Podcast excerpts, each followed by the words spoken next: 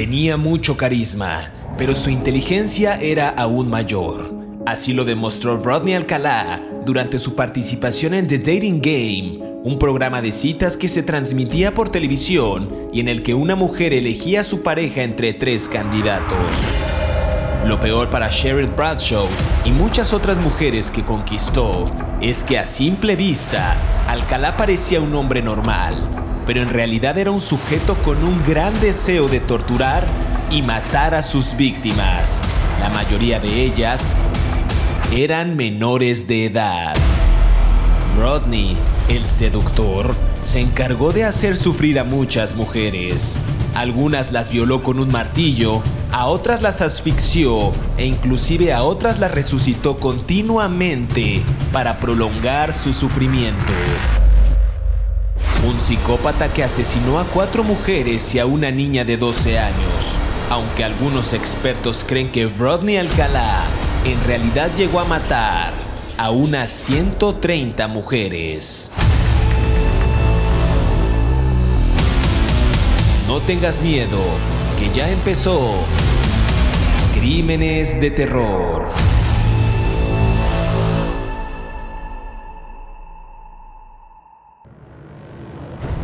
Bienvenidos a Crímenes de Terror. Si aún no te has suscrito al podcast, oprime el botón de seguir en la plataforma en la que nos estés escuchando, ya sea en Spotify, iHeartRadio, Amazon Music o Apple Podcast. Así, podrás recibir cada sábado la notificación de un nuevo episodio de Crímenes de Terror.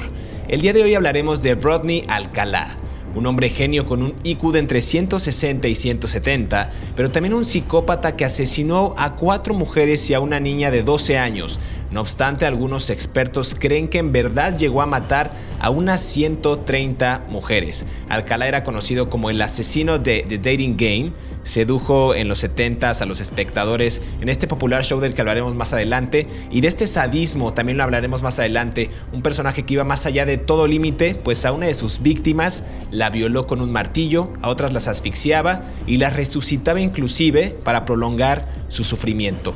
Y antes de entrar en detalle y comenzar a hablar de este personaje, de este asesino en serie, quiero darle la más cordial bienvenida a mi compañero David Orantes, quien semana a semana nos brinda detalles puntuales y escalofriantes de estos asesinos seriales. David, ¿cómo estás? Buen día. Buen día.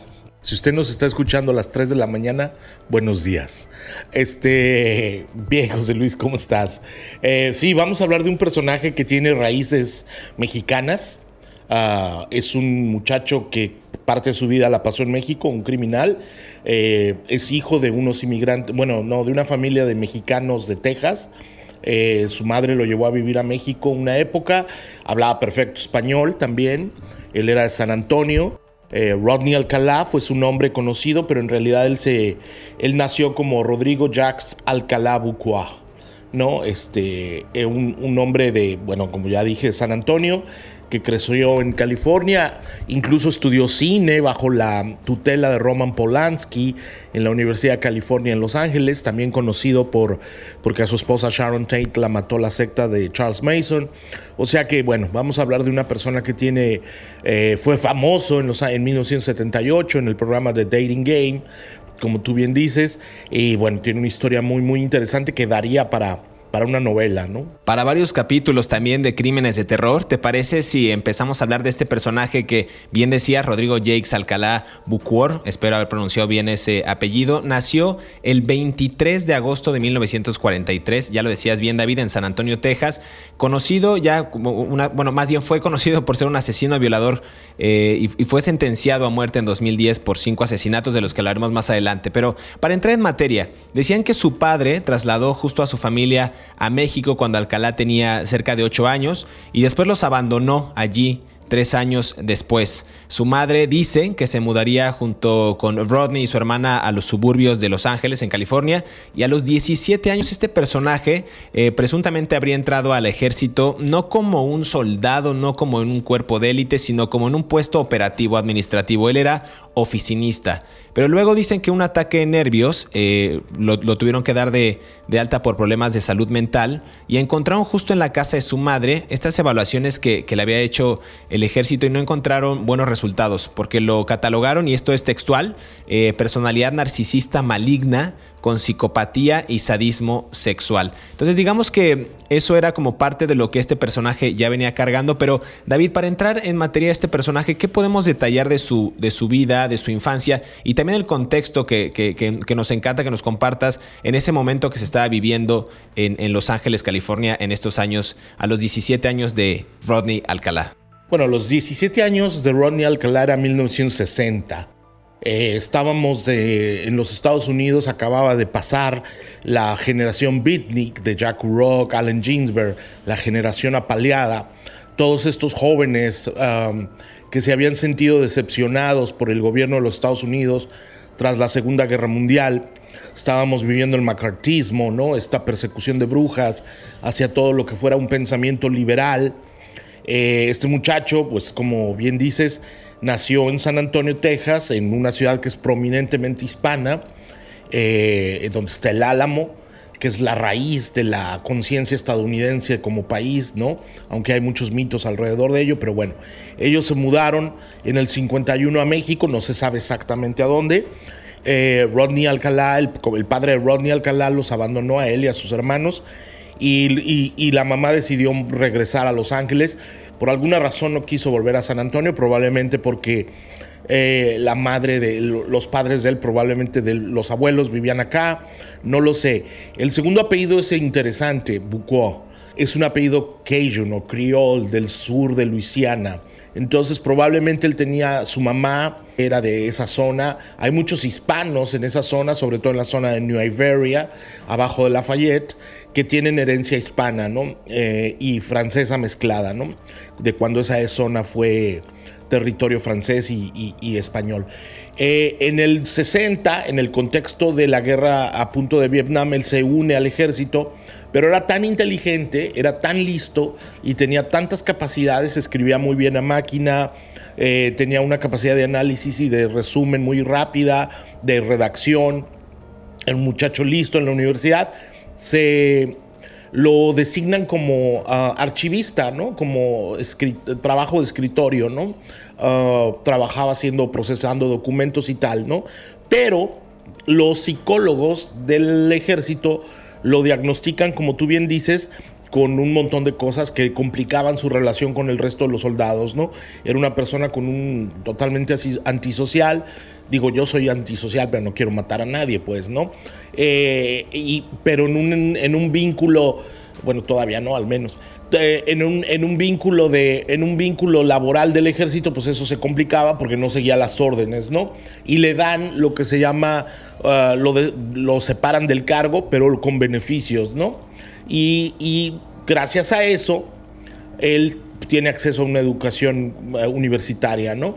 El ejército le paga la, carrera y él mm, se inscribe en la Universidad de California en Los Ángeles, en la Escuela de Bellas Artes, donde estudió muchísima gente, y en NYU, la Universidad de Nueva York, en donde fue alumno de Roman Polanski. Él quería ser eh, cinefotógrafo. Él quería trabajar como, como director de, fotografía para películas, ¿no? Y, luego regresa a Los Ángeles, en donde en 1973, y esto es importante cuando él ya tenía 30 años, él se, no, más tarde, en el 78, se presenta en un show muy famoso que, que se presentaba en los Estados Unidos, en donde la gente era, era como, como un negocio de citas, pues, ¿no? O sea, presentaban a un soltero famoso, guapo, destacado, eh, famoso. Y él decía, bueno, yo quiero, este son el tipo de características, ¿no? Que quiero en una muchacha. Y van pasando diferentes etapas, ¿no? Pero, y aquí es muy importante, él gana. Él queda en primer lugar y otra muchacha gana para salir con él porque aparentemente eran compatibles, ¿no? Pero la muchacha que queda en primer lugar no acepta salir con él porque lo dice que es un tipo raro y que la asusta y que, y que es un tipo que tiene algún tipo de personalidad extraña. Entonces él esto es muy importante porque desde el 1960 ya se le vinculaba a él cuando tenía 17 años con algunos crímenes. Entonces tenía ya por lo menos una década de arrastrar unos presuntos crímenes narcisistas apelando al sadismo sexual de sus víctimas, ¿no? Contra sus víctimas. Totalmente, y justo esa inteligencia que él tenía, este coeficiente intelectual alto, como bien decías, asistió a la Universidad de California, pero se quedó muy poco tiempo en ese camino recto, por lo que acabas de mencionar, porque tenía ya en su haber, en su historial, varios, varios intentos de, de asesinar, inclusive dicen que ya varios asesinatos al hilo. Decían que su firma de este personaje era golpear, morder, violar y estrangular, a menudo asfixiando a estas víctimas al punto de la inconsciencia. Pero él, él, él hacía justo esto que mencionaba al principio, tratar de de reavivar a sus víctimas para seguirlas torturando. Entonces por ahí hay una víctima que él tuvo en su primer intento conocido de matar, que solo tuvo éxito en dos de estas. La primera víctima eh, fue Tali Shapiro, una niña de 8 años a la que llevó a su departamento de Hollywood en el 68 y ella sí sobrevivió a una violación y a la golpiza de este personaje. Dicen que la vida de esta, de esta chica eh, fue salvada por un transeúnte que informó justo a la policía de un posible secuestro de este personaje. Estamos hablando de una niña de 8 años y Alcalá huye a su departamento y cuando llega a la policía permaneció este, prófugo por varios años. Y ahí fue cuando bien dices, David se muda a Nueva York. Y aquí utiliza también esta parte que, muchos asesinos seriales hacen, que es el cambio de identidad o esta usurpación de identidad, y lo hace eh, con este alias John Berger para inscribirse justo a la Escuela de Cine de la Universidad de Nueva York, donde bien decías que Roman Polanski, quien destacó como este eh, gran cineasta, que bueno, sigue siendo un gran cineasta eh, por esta película, por ejemplo, la del pianista, él dice que, fue uno de sus grandes, fue uno de los grandes estudiantes de este sujeto. Vamos a hablar en el siguiente bloque, David, para ir cerrando este, de cómo este sujeto bien ya tenía un historial criminal de varios años atrás, tuvo intentos inclusive de, estrangular a varias mujeres que resultaron eh, sobrevivientes a este, a este sujeto, al que le llamaban el asesino del Dating Game. Y también hablaremos de cómo a raíz de este, de este programa de televisión, de este reality show que bien mencionabas, se desata una, una ola de asesinatos por parte de este sujeto que no cabe duda estaba bastante eh, pues no estaba acuerdo, pues. Regresamos a Crímenes de Terror, estamos hablando de Rodney Alcalá, mejor conocido como el asesino de The Dating Game.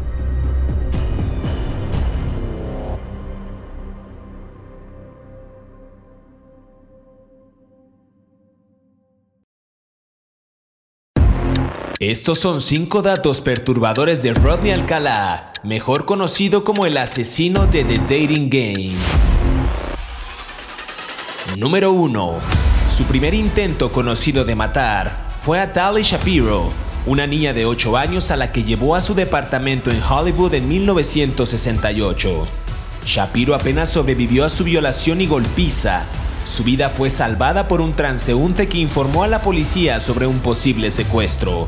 Alcalá huyó de su departamento cuando llegó la policía y él permaneció prófugo durante años. Número 2. Después de ser reconocido gracias a un cartel del FBI, Alcalá finalmente fue identificado como el autor de la violación e intento de asesinato de Tal Shapiro. Fue arrestado en 1971, pero solo fue enviado a prisión por cargos de agresión. La familia de Shapiro le impidió a la menor testificar, lo que hizo inalcanzable una condena por violación. Número 3. Rodney Alcalá mató a Charlotte Lamb de 32 años en junio de 1979. A esta mujer la encontraron en el cuarto de lavandería de un departamento en Los Ángeles. Y ese mismo mes, Alcalá asesinó a Jill Parentu de 27 años en su piso en Burbank, California.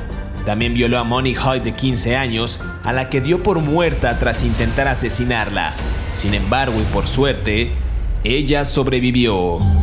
Número 4. Alcalá se mudó a Nueva York y utilizó el alias de John Berger para inscribirse en la Escuela de Cine de la Universidad de Nueva York, donde irónicamente estudió con Roman Polanski, quien lo calificó como uno de sus mejores estudiantes.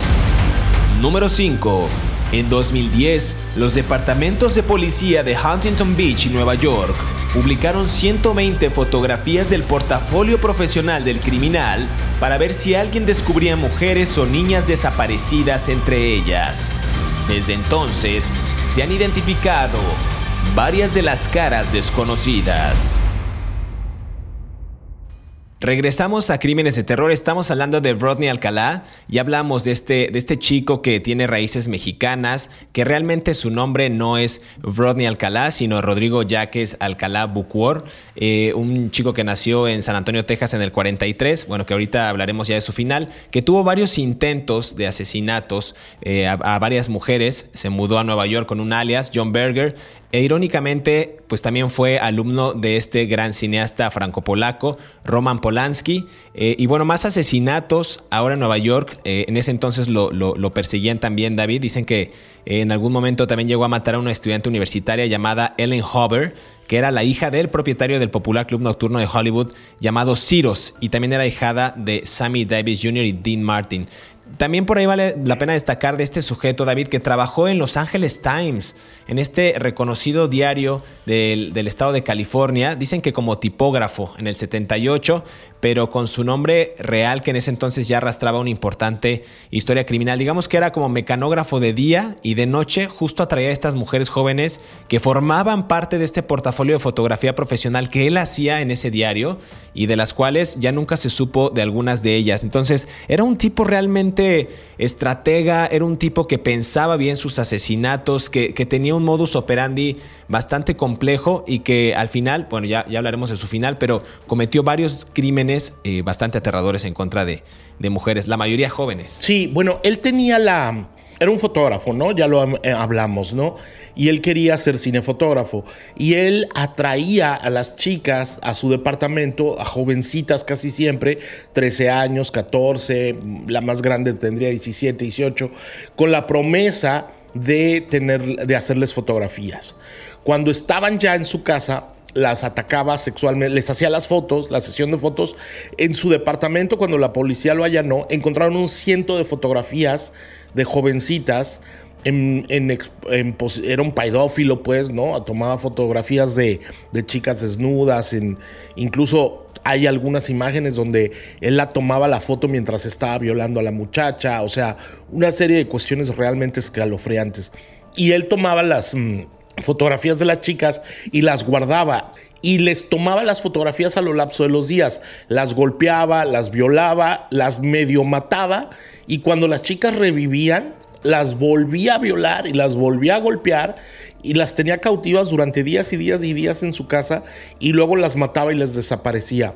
Eh, lo de las fotografías es importante porque cuando se hizo el juicio se encontraron muchas muchachas en esas fotografías que después se conectaron con chicas desaparecidas en Wyoming, en Arizona, en California, en Washington y que hasta el momento no han sido localizadas. Rodney Alcalá nunca dijo dónde estaban esas chicas, ¿no? Porque era tanto como incriminarse y solamente lo juzgaron por ocho crímenes, ¿no? Eh, fue, un, fue una persona muy inteligente que yo siempre digo que la materia de la neurología tendría que ah, estudiar este tipo de personas porque como alguien con una profunda capacidad de, de, desarrollo artístico alrededor de la fotografía, que el mismo Roman Polanski lo calificó como un gran estudiante, se desvió por ese mal, ¿no? Es algo que la mente humana tendría que estudiar con más certeza y que nunca lo hemos sabido analizar con, profundidad. Es, es, un personaje, a mí, a mí, por ejemplo, me parece toda esta historia de que él ya cometía crímenes desde los 60 y toda esta estrategia de haberse metido a los dating game, al dating game, desde ah, el programa de, de, para buscar parejas en el 78, me parece que eso era parte de su estrategia para buscar más víctimas. Ahora, era una persona muy culta, pues, ¿no? Sabía de cine, sabía de, sabía de viajes, leía en dos idiomas, hablaba dos idiomas, estaba preparado, ¿no? Había viajado, ¿no? Entonces, era un personaje técnicamente seductor, alto, delgado, de pelo largo, ¿no? Imagínate, y, retomando lo que decías tú del de Dating Game, a mí me parece fascinante que podamos ahondar en ese, en ese tema, porque este, esos videos de él concursando en la televisión y haciendo esta especie de flirteo con, con una mujer y que lo, emparejaran con alguien, eh, están en YouTube, están esos videos eh, y, el, presentador, por ejemplo, yo traduje la, parte de la, de la introducción de, de, este sujeto que el presentador hace con Rodney Alcalá y lo, y lo, describían como un, como un sujeto soltero, número uno, eh, en los, de los fotógrafos exitosos en ese entonces, eh, que, que, su, que él tuvo como esta fama a los 13 años cuando su papá lo encontró en un cuarto oscuro revelando las fotografías. Y por favor, demos la bienvenida a Rodney Alcalá, decían. Y entonces el presentador muestra a este sujeto bien parecido, de cabello largo, en tono café, con una mirada pues penetrante, y, pero una biografía absolutamente falsa. Nadie se encargó de, de, corroborar que este sujeto pues no era tan exitoso, no tenía tantos logros en su haber y también pues tenía por ahí eh, varias actividades que según él hacía, paracaidismo, motociclismo, es decir, lo pintaban como un sujeto bastante interesante y al final esta cita con, con la que realmente gana este, este personaje, Cheryl Bradshaw, eh, no quiso salir con él, como decías, eh, casi al principio del programa, y ella decía que rechazó su oferta porque no quería volver a verlo, era un sujeto bastante raro y actuaba de manera muy extraña, y aquí viene algo bien curioso. Porque después de que gana el programa y la mujer lo rechaza, eh, después de esta aparición en el juego de las citas, eh, Lion Lidon tuvo la suerte también de salir ilesa de un, de un ataque porque él cometió, eh, digamos que, que, esta, que esta especie de manipulación porque la llevó al departamento, le mostró su portafolio, ella tenía 17 años y luego se extendió a mostrarle fotografías de, de una, de, de, adolescentes desnudas y ella huyó porque realmente era un tipo bastante extraño, pero eso no fue igual con otra de las, de las citas que tuvo, con otra mujer, con Jill Barcom, una adolescente también de 18 años que encontraron en una zona montañosa en, eh, cerca de Malibu, en un departamento de Malibu, y era una de las primeras víctimas también de este sujeto, Charlotte Lamb, de 32, a quien mató en junio del 79.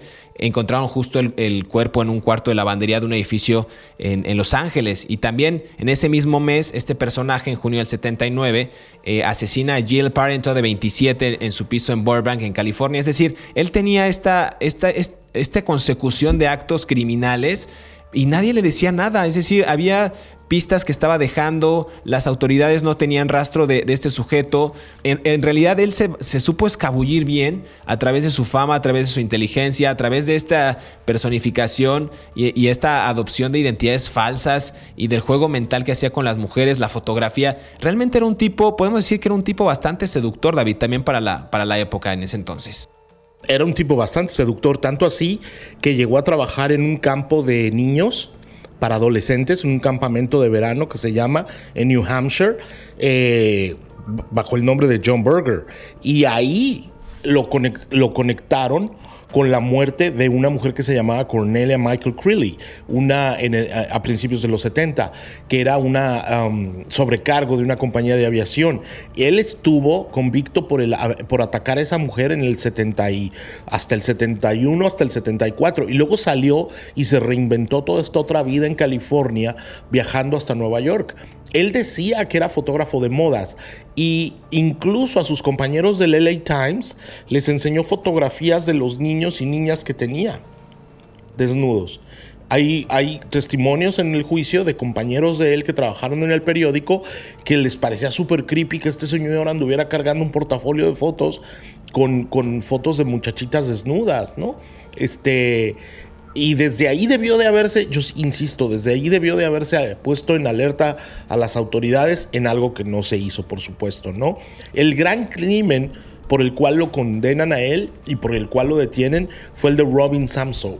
Y ahorita, si quieres, ahora ah, platicamos un poco, que era una chica de 12 años de un vecindario muy bravo de, California, de los suburbos de Los Ángeles, que se llama Huntington Beach, y que y que es, ese fue el gran crimen que lo conectó a él para que lo pudieran juzgar, ¿no? Pero a las autoridades, el FBI calcula que murieron 130 personas a manos de este hombre por lo menos, ¿no? Totalmente. Vamos a ahondar en el siguiente bloque. Justo bien decías de Robin Samso, esta niña que iba camino hacia su clase de ballet en junio del 79 y desaparece una pequeña de 12 años, de la que hablaremos, eh, que, fue una, una víctima de este sujeto, Ronnie Alcalá, inteligente, guapo, seductor y que ocupó justamente su intelecto, su gran intelecto para cometer verdaderos crímenes de terror. Volvemos.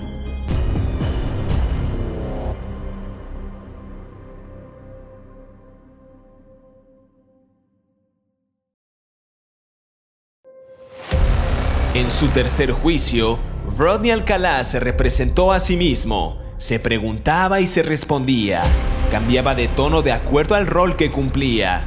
Él juraba y perjuraba que no tenía nada que ver con la serie de asesinatos que cometió.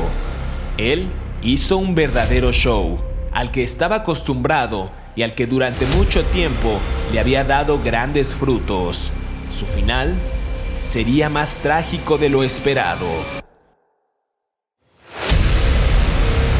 Continúa escuchando el caso de Rodney Alcalá, el asesino de The Dating Game, aquí, en Crímenes de Terror.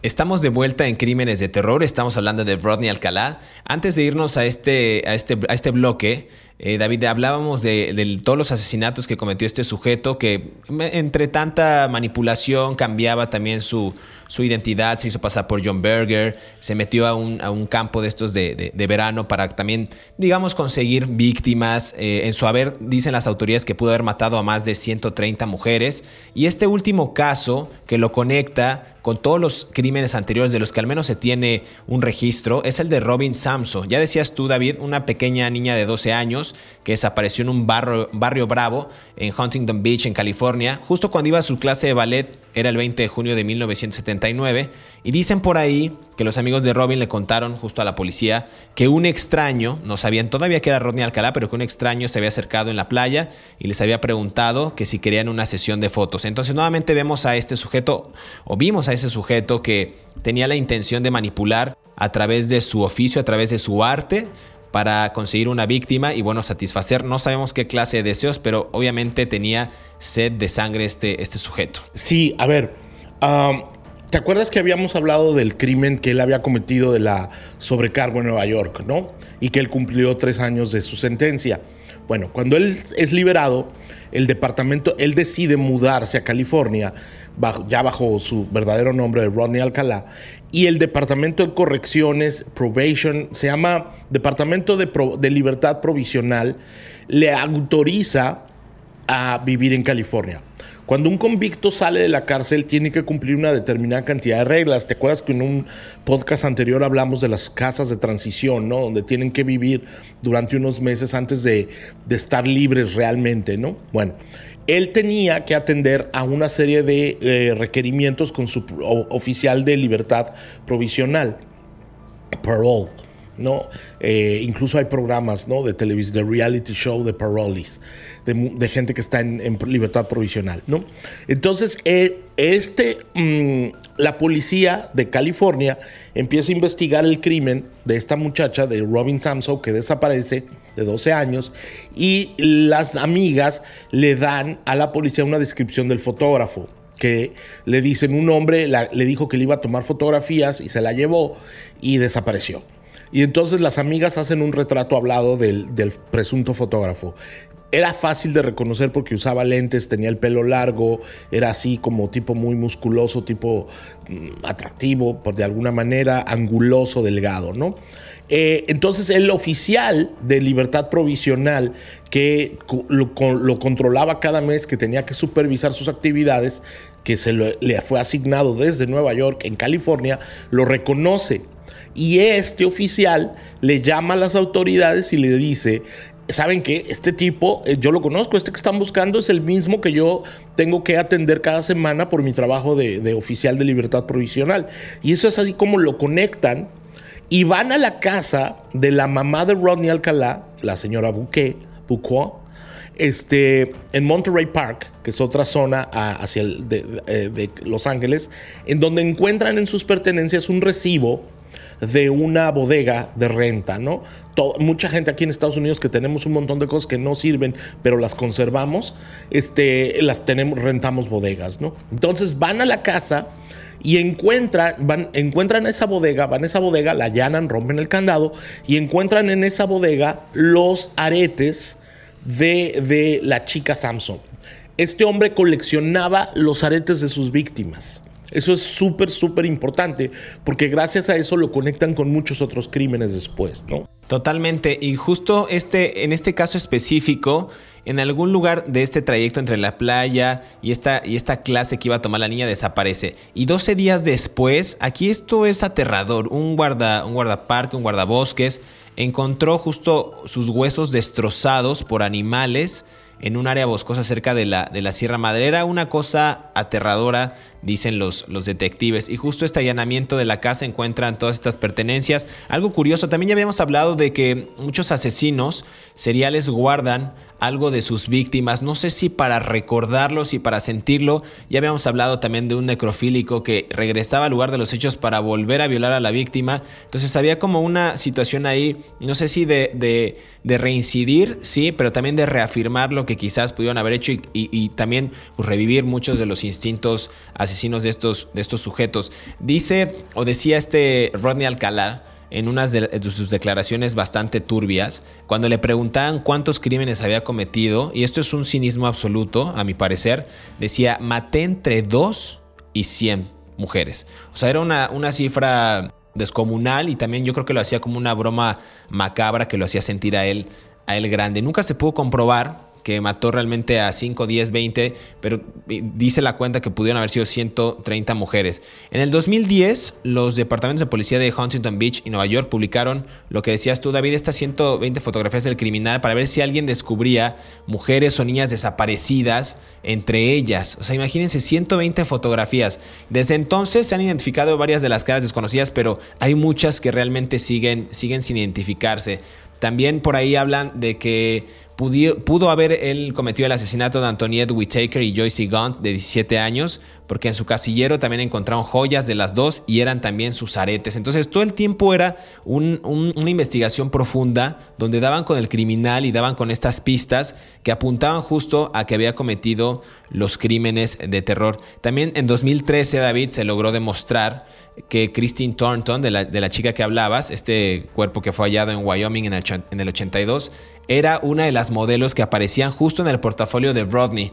Y cuando fue asesinada esta mujer, hay que destacar que esta mujer cuando la asesinó Rodney Alcalá estaba embarazada de seis meses. No solamente cometió crímenes eh, reviviendo a sus víctimas y haciéndoles este sufrimiento constante, sino que también eh, ultrajó a una mujer que estaba embarazada de seis meses. Esto, esto es inaudito y yo, yo vuelvo a repetir mi, mi palabra que no te gusta, pero esto es inhumano para mí.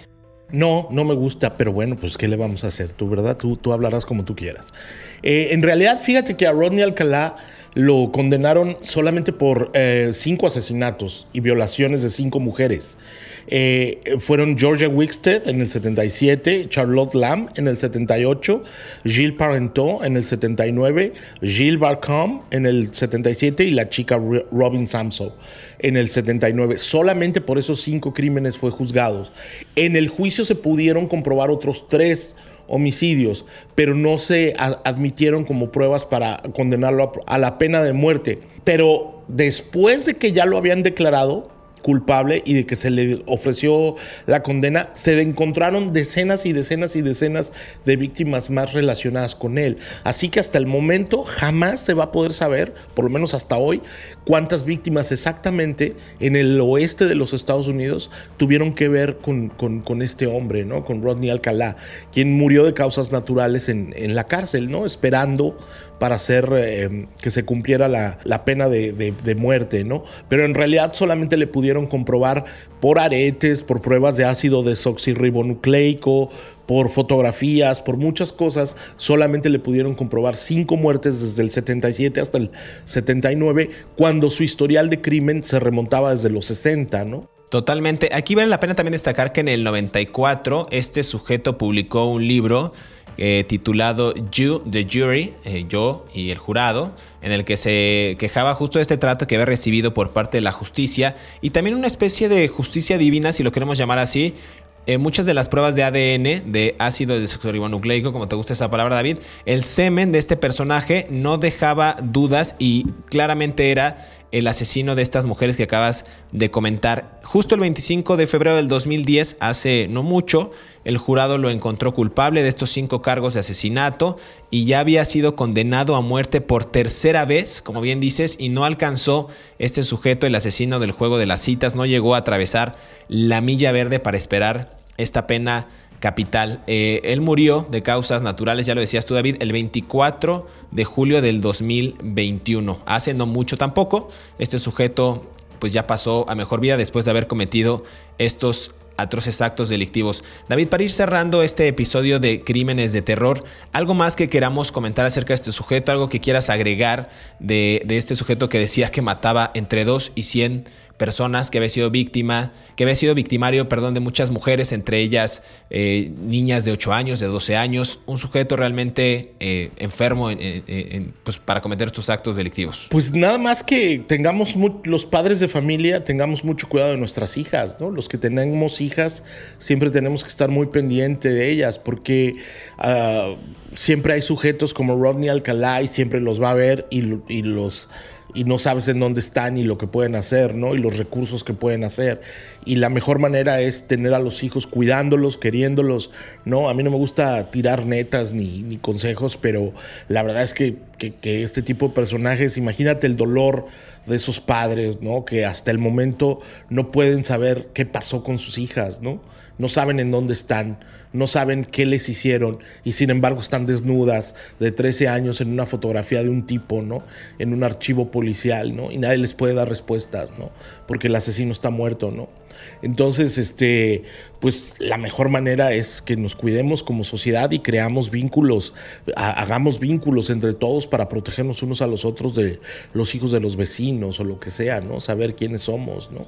Como sociedad, porque este tipo de sujetos pues pueden atacar en cualquier momento en un descuido, ¿no? Ya ves lo que le pasó a esta chica Samsung, ¿no? Yendo a su clase de ballet, un tipo le dice que le quiere tomar fotografías y desaparece y le encuentran 12 días después muerta, violada, desmembrada, con los huesos rotos, tirada, ¿no? Entonces, eh, no quiero ni imaginarme el dolor que este tipo tan cínico y desgraciado causó en cientos de, personas, ¿no? Que hasta el día de hoy no tienen respuesta, ¿no? Totalmente, y agregar también que muchos de estos métodos ahora trasladados, no muchos años eh, después, eh, las redes sociales, por ejemplo, el tipo de, personas que pueden enganchar a chicas que están en redes sociales, eh, también hay que tener mucho cuidado de cómo los, los padres, la gente que, que tenemos sobrinas, hermanas, eh, cuidamos a ellas y también vigilamos lo que hacen a través de las redes sociales. Muchos son eh, retos en TikTok, en Instagram, en Facebook y no sabemos quién está detrás de esa pantalla viendo lo que uno está publicando, ¿no? Es,